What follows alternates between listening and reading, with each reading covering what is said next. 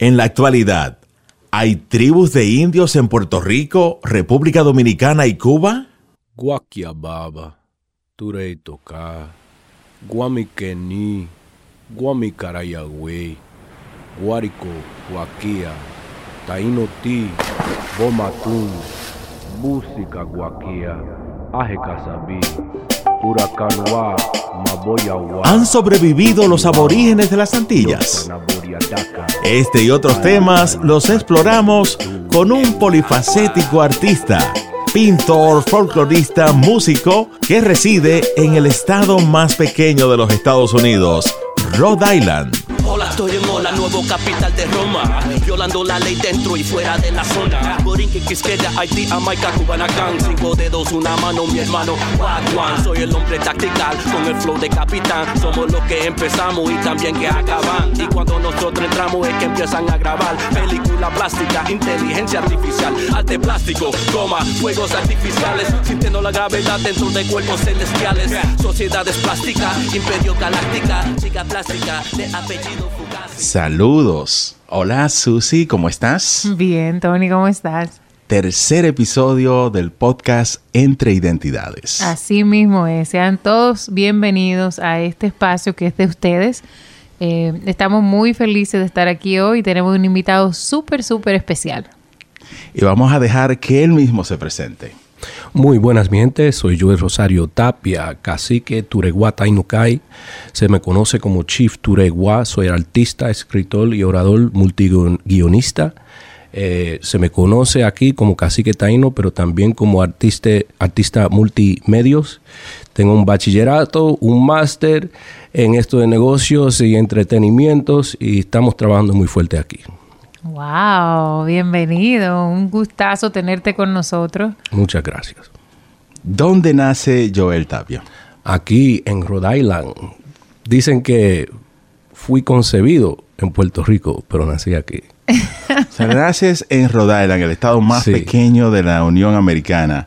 Sí. ¿Y tus orígenes, tus padres, de dónde son? Mis padres son puertorriqueños, eh, mi mamá es de la zona metropolitana, en lo que se dice es el Puerto Rico, que también se conoce como Borinquen, en la zona de Bayamón, que es el territorio ancestral de Majagua. También mi padre es de la zona de Vega Baja, que se dice es el, el territorio ancestral Cebucú. Pues nuestra tribu, eh, la tribu Cebuco Bayamón, también eh, es del círculo Majagua Cebucú. Pues, ¿qué más? ¿Qué, qué más? ¿Qué más le Bueno, eh, para comenzar, eh, partiendo desde ahí, desde esa raíz taína, de esa raíz aborigen, quisiéramos que nos cuentes un poquito de eso. O sea, sabemos que tú también, como cacique, o sea, eh, estás eh, enfocado mucho en hablar de, la cultura taína eh, y, y de lo, lo que quedó o lo que está vigente todavía de nuestra cultura taína. Entonces, quiero que nos cuentes un poquito de eso. Eh, ¿Cómo fue ese acercamiento? ¿Siempre estuviste, te criaron siempre pensando en, en esa cultura? ¿Cómo fue eso? Me criaron siempre pensando en cultura en general. Eh, la cultura que viven, viven mucha de nue- nuestra gente hoy en día, que, es decir, tiene el label eh, latino. Eh, pero cuando entramos en eso de latino, realizamos que ese término vino originalmente para ciertas personas de la península de Iberia, que vamos a decir griegos y gente de, la- de los sitios me- mediterráneos, y esos eran los ladinos. Pues ellos veían muchas eh, cosas que se le parecían a esa gente y empezaron a llamarnos los latinos porque éramos del mundo nuevo. Pues yo me acerqué a eso porque siempre me interesaba el arte y la cultura y, y todo eso que se trasladaba con el tiempo a- de generación a generación. Pero crecí como boricua, boricua al fin, eh, entrenado en lo que es el boricua, también en lo que es el dominicano, porque mi mamá tuvo mucho que ver con, con eventos culturales, eh, con varias culturas, con la- todas las culturas que predominan aquí en Rhode Island. Pues así es que yo me introducí eh, a eso, pero siempre mantenía en mente que mi padre, mi hermana se llama Rosa Taína. Pues se llama taína porque siempre mantuvimos esa conciencia y con el tiempo fue que yo aprendí mucho más con mis tíos y mis tías y hablando con mi abuela y después también eh, buscando la información y haciendo mis propios estudios, es que yo llegué a, conocer lo que conozco y a empezar a, tratar de eh, recrear y, darle base y fundamento hoy en día con nuestras tradiciones ancestrales. Eh, que eso es algo muy hermoso, Jover, porque estuvimos hablando un poquito anteriormente de que en nuestras culturas, eh, por ejemplo, yo te estaba contando que mi abuelo era eh, curandero, se le conocía así en muchas partes de la República Dominicana como curandero. Y él trabajaba con raíces y hacía botellas eh, para diferentes eh, remedios de diferentes tipos y para diferentes dolencias. Pero eso de, de trabajar con las hierbas, eso es algo muy tradicional de la cultura indígena y que a pesar de que a nosotros no, no vendieron en nuestra historia que eh, fuimos, o sea, sabemos que fuimos colonizados, pero se nos habla de que está extinta completamente la raza, la raza taína. Sin embargo, en nuestras tradiciones eh, todavía, al día a día, se siguen usando las tradiciones eh, indígenas de curar con hierbas, de, de, tener ese respeto por la naturaleza, por, por la tierra, por, por el agua. eso todavía está presente y todavía nuestros viejos, nuestros campesinos eh, entienden la importancia de tener ese respeto por la naturaleza y de lo que la naturaleza nos da. Entonces, es mentira que, que esa parte de nosotros desapareció. Lo que, lo que le sucedió a las personas en las Antillas mayores y menores es lo que dice hoy en día ser reclasificación cuando un poder o imperio entra en, unos territorios y, quiere controlar el poblado, lo puede hacer por, de varias maneras, pero lo que hacen cuando piensan que los bienes que existen en esos territorios son tan importantes, ellos empiezan a cambiar la cultura y la identidad de las personas. En Puerto Rico hicieron algo que se llama el blanqueamiento pues ellos ordenaron al subsidio de traer miles de familiar, familias, pero miles de individuos, específicamente individuos europeos, machos, eh, hombres, para que se reproduzcan. Y dentro de cada territorio que se le daba un, vamos a decir, un repartimiento, eh, las personas en esos territorios adoptaban esos apellidos y ya no podían usar cualquier título o nombre que ellos con que ellos se identificaban tradicionalmente, tenían que identificarse como eh, propiedad del, imperio. De esa manera tenían que tener los apellidos de, esas culturas. Pero esas personas le dieron eh, terreno, dinero y les dejaron saber que querían blanquear el poblado de la isla de Puerto Rico, porque Puerto Rico antes de esos tiempos se consideraba la isla más negra del Caribe. Pues así fueron cambiando en nuestra isla. Hicieron eso también en, en partes de Brasil, en, en partes de ciertos sitios, pero se dice también que ese, esa idea del nacionalismo, de, lo que es tener patria, pero inspirado por la colonización, eh, resultó en esa, eh, eh, esa necesidad de nuestros ancestros abandonar su manera de pensar, abandonar sus idiomas, abandonar su identidad y tratar de sobrevivir en un sistema impuesto eh, que ellos no, pueden, no podían controlar y también ocupaban la, la, la, parte menor. Sí. Nuestros ancestros yo creo que también fueron eh, muy, muy fuertes, porque de hecho eh, pasó, por ejemplo, con la, la, cuando trajeron a los africanos de en calidad de esclavos al Caribe, que trajeron ellos también su costumbre, que trajeron su, su religión, eh, todos sabemos que por la colonización se les obligó a, adoptar la religión católica, ¿verdad? Entonces, eh, sin embargo, las tradiciones africanas todavía están vigentes en el Caribe, en todo el Caribe, con las religiones yoruba, con la religión, por ejemplo, en la República Dominicana, la 21 División, que son todas entidades que tienen nombres africanos. Eh, y Una cosa de eso que se tiene que entender es que cuando un esclavo africano llega al mundo nuevo, la tarifa por traer ese esclavo es la más alta, porque es tan lejos. Eh, la tarifa por traer un esclavo que, que tiene origen en el mundo nuevo es mucho menos, aunque sea de otro territorio. Pues se tiene que entender que los esclavos europeos eran más, tenían más privilegio que, que hasta los esclavos indios, porque eran la gran parte, la mayor parte se sabe ahora que eran indios. Y empezaban a cambiar el, estilo de, cómo esclavizaban a la gente dentro de contratos, porque empezaban a llamarlo indentured servitude eh, sirvientas y cosas así, pero en verdad eran esclavos. Pero el, esclavo africano pudo mantener mucho más de su cultura porque estaba más autorizado y también esos esclavos tenían costaban más y tenían ciertas eh, habilidades por ser esclavo o ser de origen extranjero de, de, sociedades que tenían eh, arquitectura, por ejemplo, tenían, eh, eh, porque venían de los moros. ¿Usted sabe lo que son los moros? Sí, sí, claro.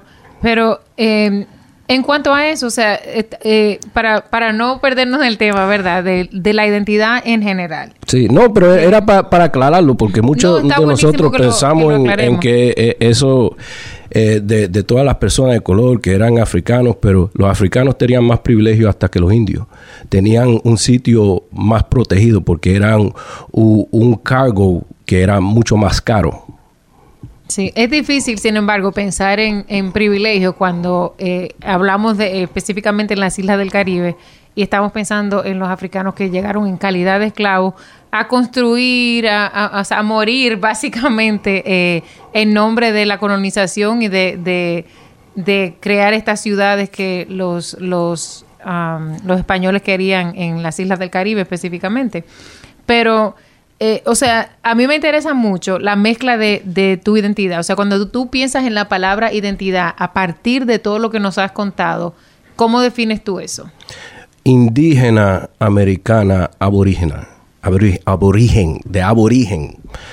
La sangre que yo llevo por dentro es la sangre que ha estado existiendo estas, en esta tierra desde antes de que había lo que la gente llaman historia. Eh, yo me considero eso más que nada.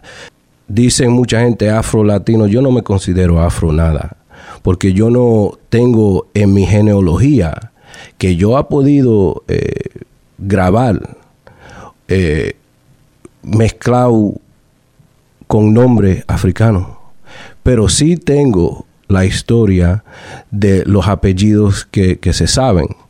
Y sabemos que esos vinieron de las Antillas, de distintas áreas de las Antillas, que fueron colonizados por francés o por eh,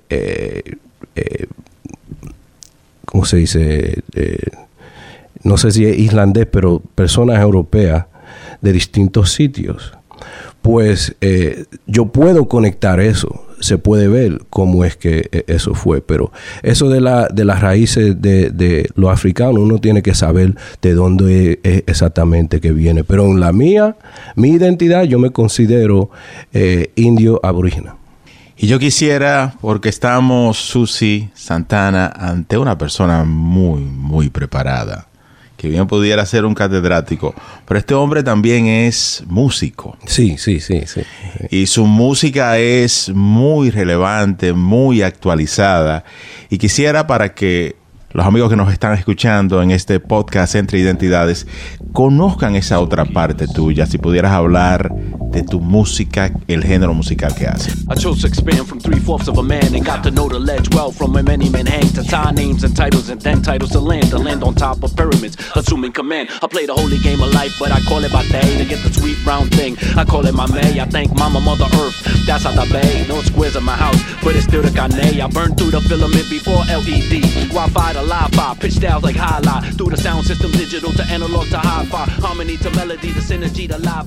Pues yo trabajo en los géneros urbanos, pero vamos a decir eh, caribeño, tanto como hay afrobeat mezclado en esto, pero el hip hop y también con elementos de, de los géneros eh, que dicen ser latinos, tanto como la salsa, eh, el merengue y también a veces eh, otros géneros, los mezclamos y, creamos un sonido nuevo. Y hablamos acerca de, de, todo tema, pero también hablamos acerca de la identidad, pero ah, lo, lo, mayor es, crear una música que dé una impresión y que se pueda el, la persona que lo está escuchando conectar y, y recordarse y, si hay alguna relevancia hacia ellos. Pues y, tu música está en todas las plataformas, incluyendo YouTube. De las canciones que están en YouTube, para que la gente tenga una referencia, ¿puedes mencionar una? Sí, eh, me pueden buscar, pues si van al YouTube, van y, ponen arroba T-A-P-I-A-U-N-O y el número uno y sale el canal mío. Hay varias canciones ahí porque tengo más de, más de 100. Menciona una de las que están colgadas eh, ahí eh, Dead Angels.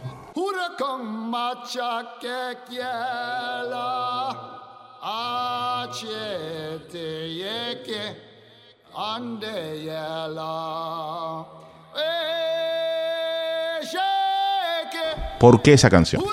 Porque esa canción se fue una canción acerca del genocidio americano, acerca de la identidad y tiene que ver con eh, mantener las raíces y lo grabamos en un sitio muy ceremonial, muy tradicional americano que se llama el Serpent Mound en Ohio, en el estado de Ohio. Y eso fue un, monolith, un monumento que dejaron eh, los ancestros americanos, que es un, un, un calendar un calendario americano acerca de la, luna y el sol. Pues nosotros lo grabamos ahí y también esa canción eh, tenemos eh, imágenes que tienen que ver con la independencia puertorriqueña, con eso de los macheteros y eso del guasábara, que es guerra en nuestra palabra, nuestro idioma arwak borincano.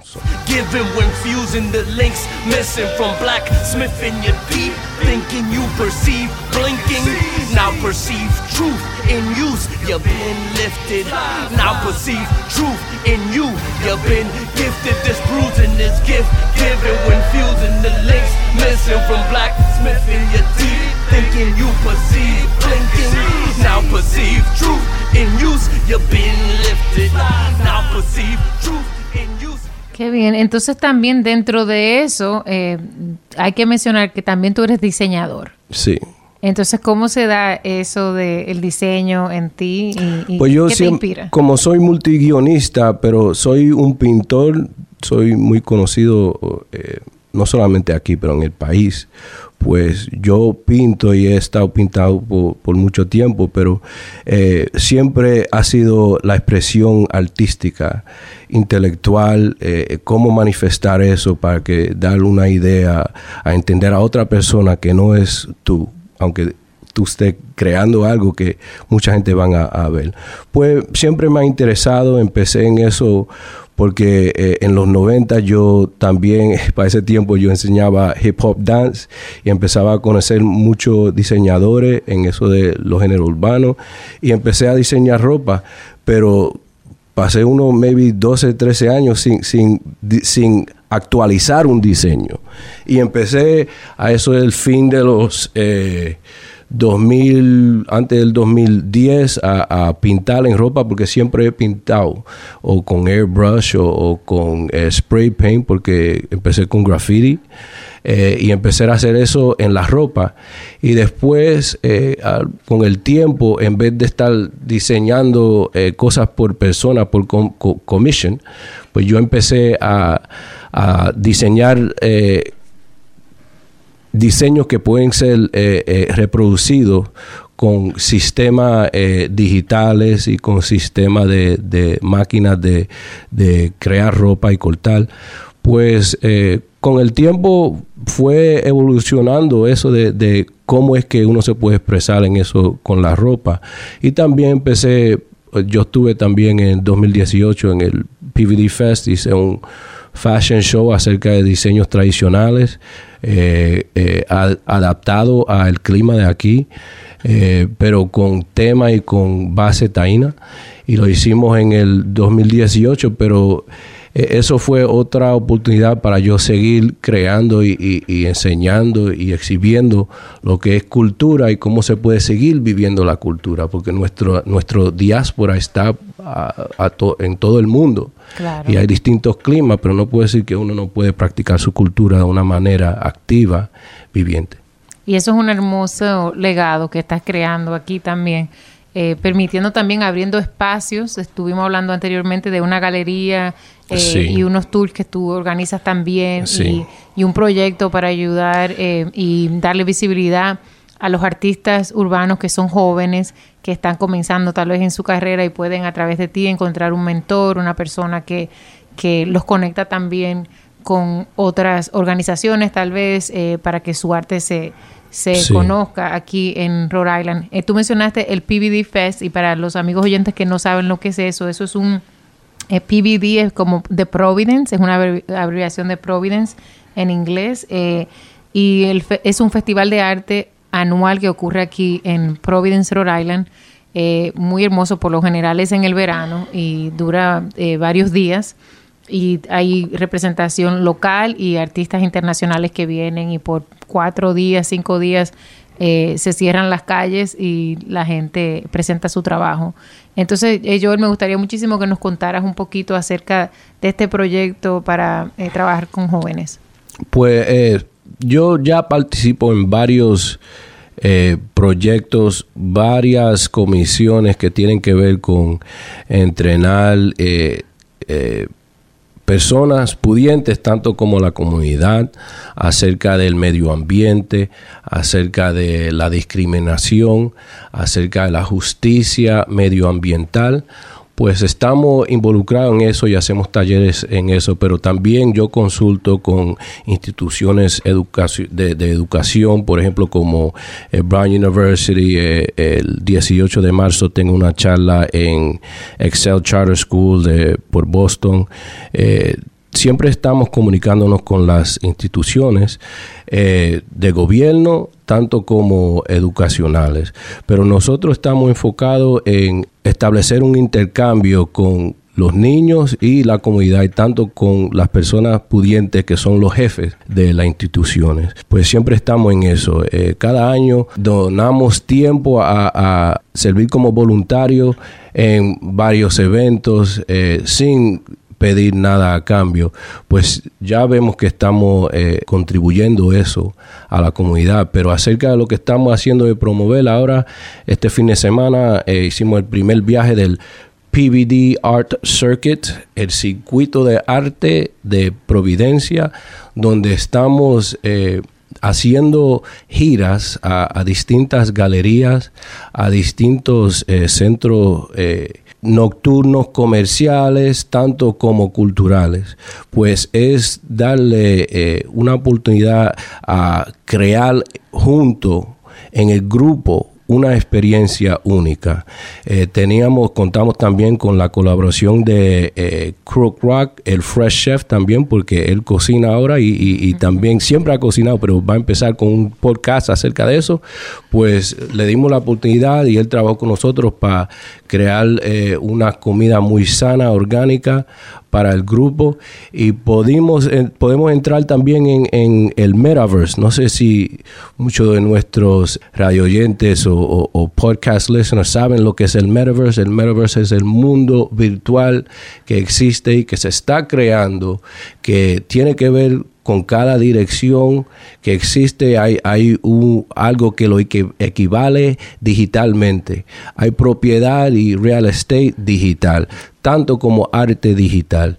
Y eh, podemos entrar en eso eh, y, en ese viaje que dimos, entramos, vimos su wallet donde mantuvo su arte y también la colección de otros artistas con valores que se pueden verificar.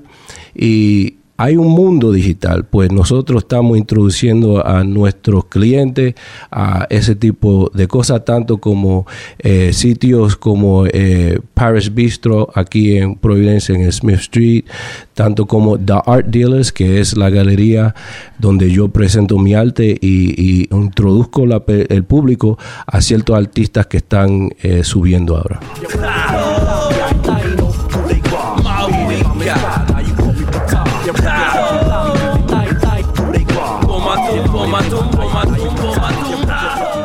Susi, te dije que este hombre es muy relevante, muy actualizado.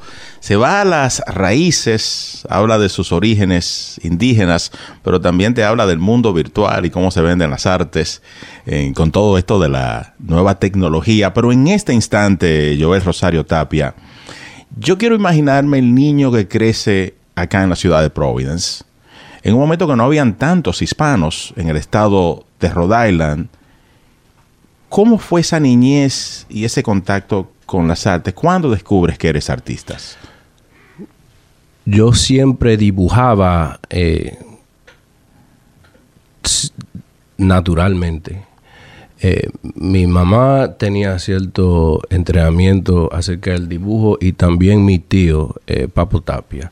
Y él me enseñó a cómo empezar a, dibujar eh, la estructura humana. Y también en esos tiempos eran los tiempos del hip hop. y mis primos mayores empezaban el breakdancing y yo empecé el breakdancing desde el 84, 85 y nunca dejé porque yo era el más chiquito y me ponían a bailar. pues así es que yo entré en eso, pero en, vamos a decir, como en el 93 o 92 hubo un, un, festival donde se presentó un grupo del... Uh, Hispanic Peer Counseling y yo como siempre me gustaba bailar, me acerqué al grupo y formé parte de la presentación como casi como un mascota, pero formé parte de la presentación y, participé en eso. Y de ahí seguí bailando, pero me creé un, un schedule de baile. Yo ciertos días siempre lo estaba y empecé a, a conocer otro muchacho y empezamos el movement eh, dentro de eso del, del, hip hop y del breakdancing de los 90 por aquí, parte del grupo RTB, Chaps Crew, eran otros grupos como el IRS Crew que bailaban house music y, house latino. Llevábamos a la fiesta de ellos a competir con ellos, a, a, sale un baro y seguíamos con eso, pero eh, dentro de eso de bailar en, el Festival Dominicano es que eh, aprendí eso de, merengue, salsa eh, y baile ancestral dominicano, tanto como puertorriqueño. Y con el tiempo yo, yo seguí creciendo con el repertorio de cómo es el baile y cómo es eso de modo de moverse culturalmente, cuáles son los estilos. Y así es que yo me involucré muy fuertemente porque empecé a hacer un, a esa edad de los 15 estaba enseñando, me estaban pagando, tenía una ruta de varios community centers, enseñaba en el Carriage House ahí en North Main, pues eh, así es que me, me establecí originalmente en el mundo del baile, pero con eso de la cultura tuve algunos eh, tíos que trabajaban en madera, un tío mío Tito, eh, tanto como otros tíos y abuelos que aunque pasaron hace mucho tiempo, siempre hablaban de esas cosas, pero empecé a observar cómo se trabajaba eh, eh, la madera y cómo es que se trabajaba eh, esa artesanía, porque ellos siempre están vendiendo la artesanía tradicionalmente de Puerto Rico. So, hay muchas maneras que yo llegué a, a, lo, a esto. Entonces el arte siempre ha sido, como nos dijiste, una manera, es una, ha sido una avenida de expresión y de estar y sentir en el mundo. Entonces yo me pregunto, un artista multifacético como tú, que ¿a qué otros artistas admiras? O sea, cuando estás oyendo... Okay. Siempre, eh, casi todos los que se conocen eh, europeos, eh, tuve mucho entrenamiento y mucha observación, pero hay ciertos artistas que, me, me inspiran más. Eh, muchos artistas urbanos, hoy en día la gente dice del, del, Banksy porque por su eh, comentario social. Hay tantos. Yo sé que mencionaste el hip hop, pero, ¿hay algún artista específico que...? Tengo un bachillerato en ingeniería musical. Yo he estudiado tanto música que hay ciertos que me gustan, pero dentro de hip hop hay, muchos, pero a mí me gusta el Africa Bambara.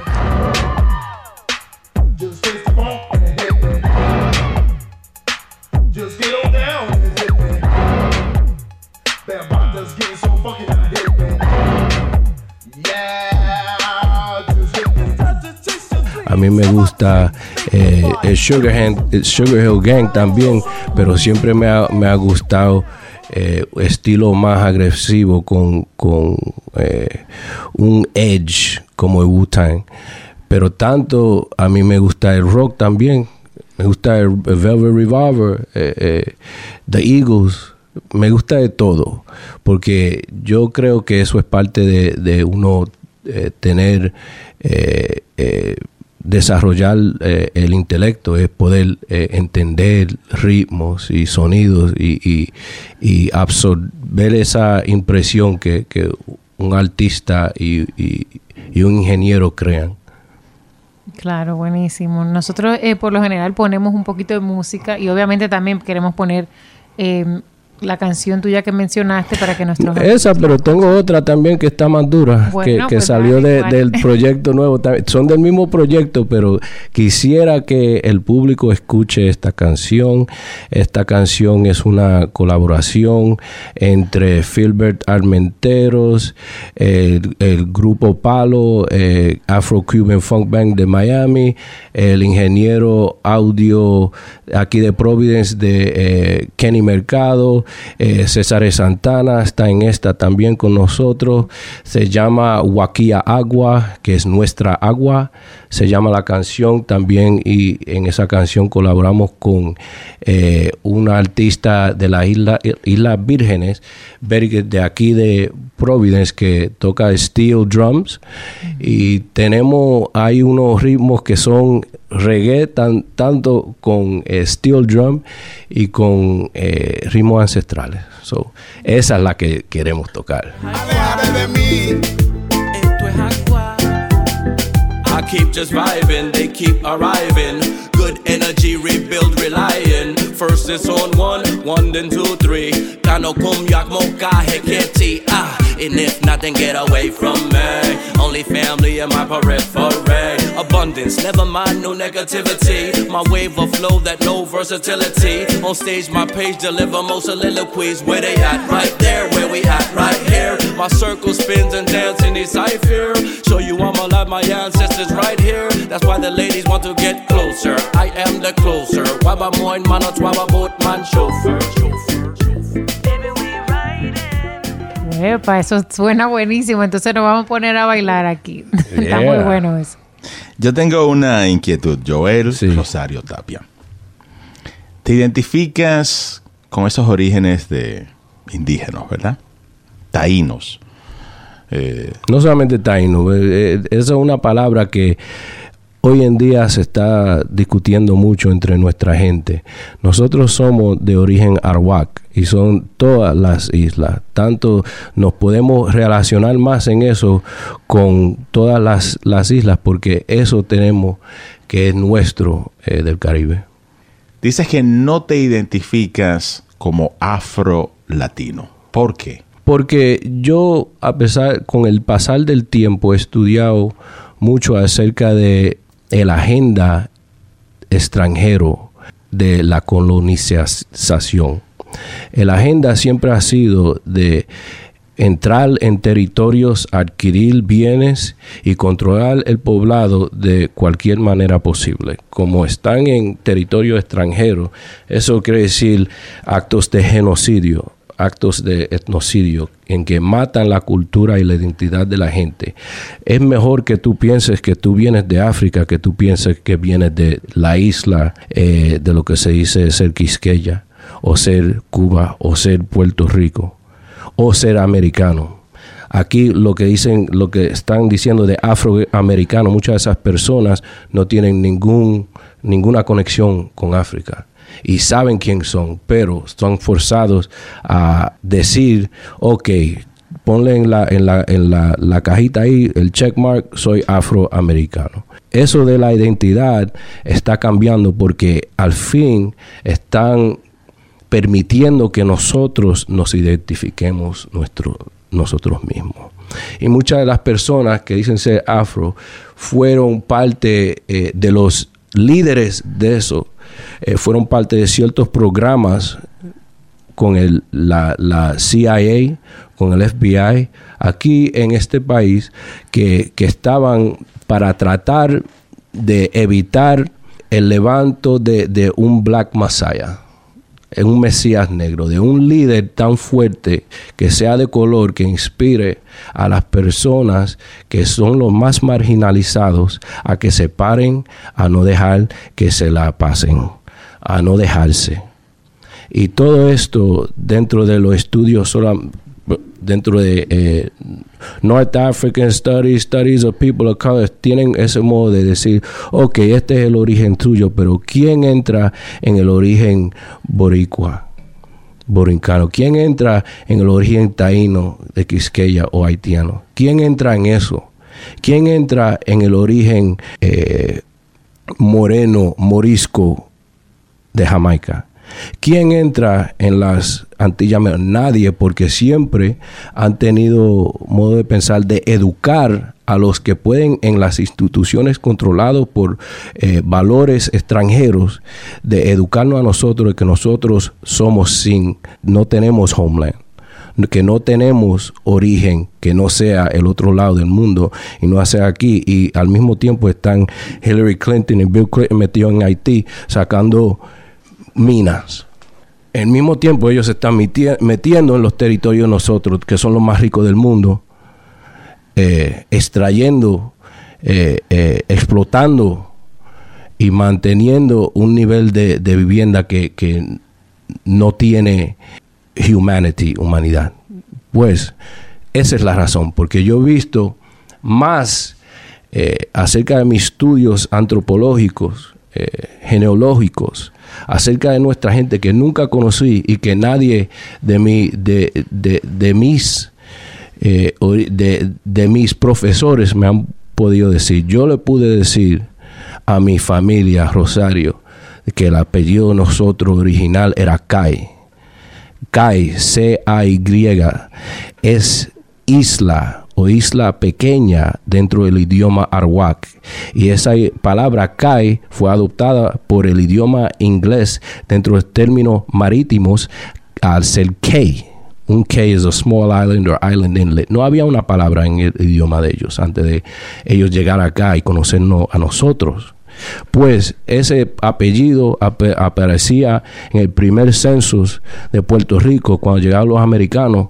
Mi abuelo, Eulogio Rosario y Cay, siempre mantuvo eso, pero cada ocho años empezó a cambiar el nombre. Lo grababan como Cayes, Cayis, a darle una influencia extranjera y a eliminar con paper genocide la origen de nuestra gente, al punto que mi familia discutí, discutían acerca de eso.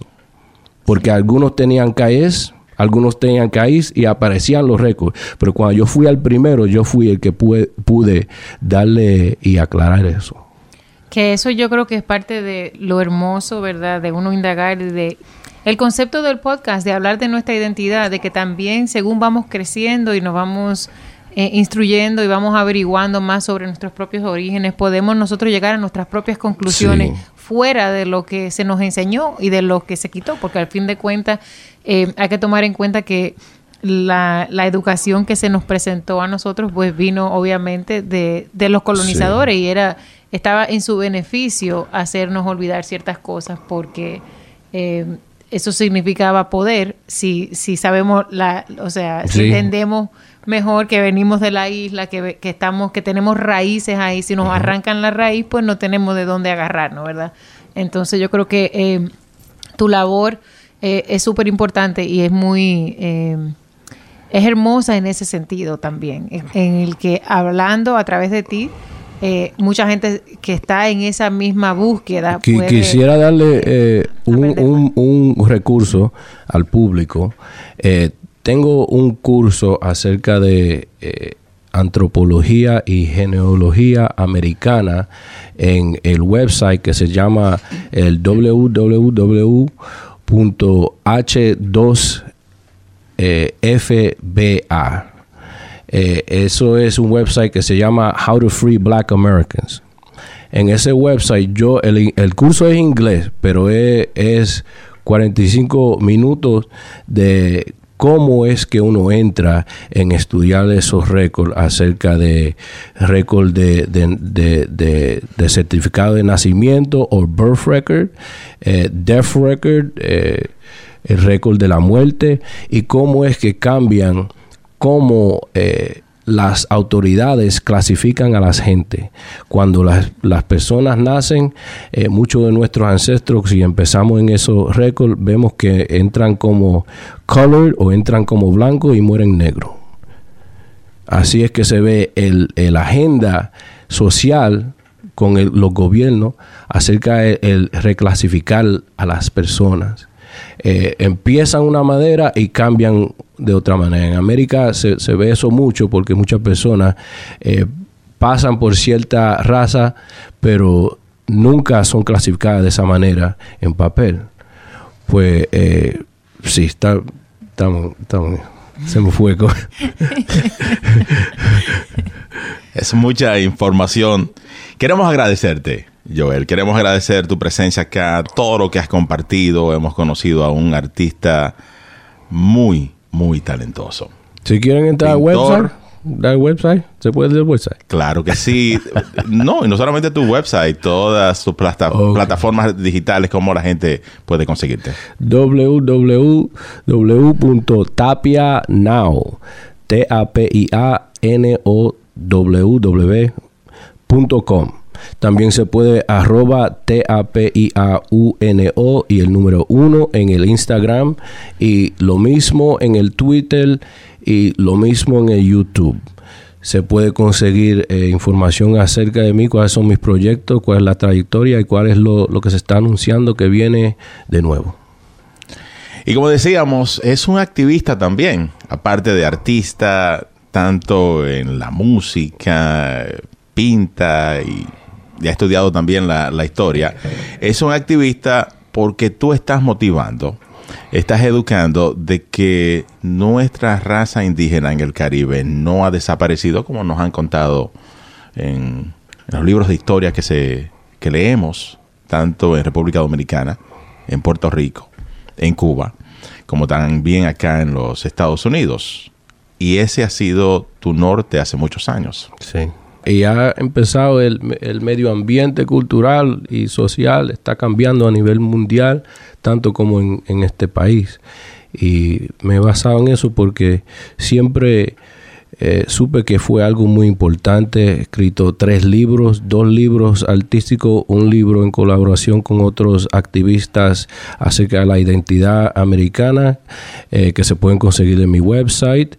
Y seguimos así porque hay varios videos que están ahí también. Se puede ver el arreito del 2020 virtual en que yo...